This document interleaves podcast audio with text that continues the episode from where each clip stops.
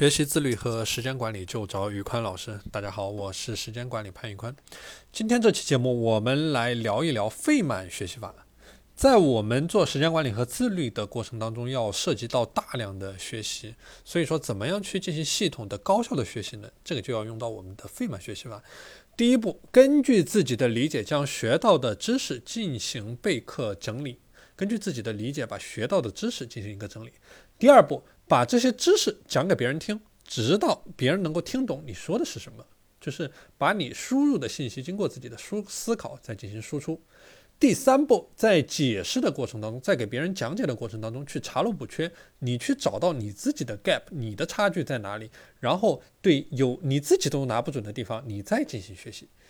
第四步，再进行一个完善的解释，找到最简洁、最贴切、能够让别人最理解的语言进行一个解释。OK，所以说讲给一个完全不懂的人去听，要保证这个人完全不会到最后能够完全听懂你所讲的东西，这个就是我们所谓的一个费曼学习方法。好了，今天的内容就和大家分享到这里。大家如果想学习自律和时间管理方面的知识，欢迎呃添加我的微信 p a n l e o n 一九八八 p a n l e o n 一九八八，我是时间管理潘宇宽，我们下期节目再见。